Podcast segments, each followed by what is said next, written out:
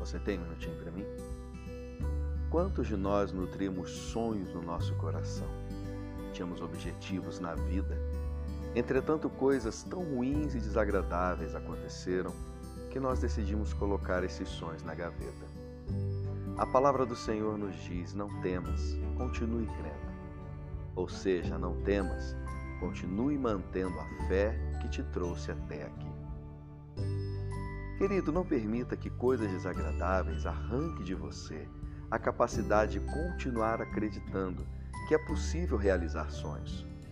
Porque se você trouxe até hoje esses sonhos no coração, significa dizer que existe fé em você para acreditar que um dia todos eles podem ser realizados. Continue crendo, continue tendo fé e saiba que no tempo certo Deus vai honrar cada um dos seus sonhos. Obrigado por me ouvir e que Deus abençoe muito o seu dia.